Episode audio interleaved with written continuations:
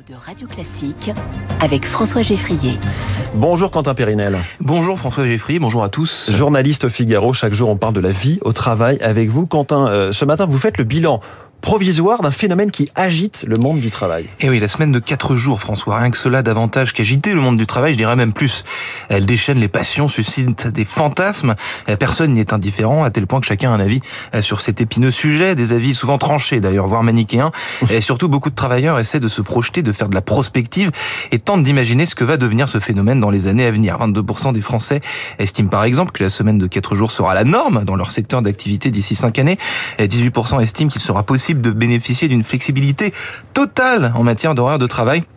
Enfin, près de 40% des salariés sont pour la semaine de 4 jours. Ces chiffres, je ne les invente pas, hein, évidemment. Ils sont écrits euh, noir sur blanc dans la dernière étude Workforce View réalisée par ADP. Est-ce que ce constat est valable dans, dans tous les secteurs d'activité? Ah, L'enthousiasme que suscite la semaine de 4 jours est partagé peu ou prou par tout le monde. En revanche, euh, les prospectives des uns et des autres ne sont pas les mêmes. Euh, ainsi, ce sont les salariés de l'industrie qui sont les plus nombreux à penser que la semaine de 4 jours va devenir la norme. A contrario, eh bien, c'est nous, François, les travailleurs des médias et de l'information, qui pensons, semble-t-il, que cette fameuse semaine de 4 jours ne va pas devenir un automatisme. Euh, en revanche, ce qui rallie tout le monde, c'est une question essentielle, la rémunération. Parce eh que euh, je vous cache pas, en effet, que très rares sont les salariés qui accepteraient de voir leur salaire revalorisé à la baisse. Évidemment, si on travaille moins, on gagne moins.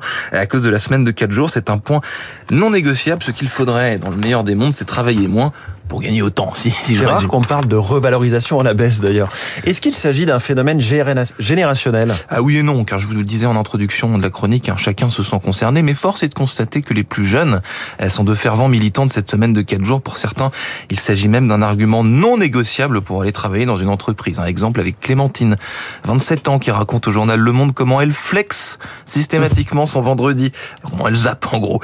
Je démarre la semaine avec une autre énergie, car je sais que j'aurai un week-end de 3 jours, explique euh, Maintenant que j'ai goûté, je pourrais difficilement basculer sur un mode de travail plus conventionnel. Euh, son employeur, Accenture, hein, en l'occurrence, a d'ailleurs généralisé ce type de fonctionnement pour attirer les talents.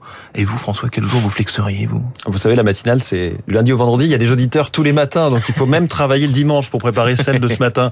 Merci Quentin Périnel, la chronique au travail. À demain.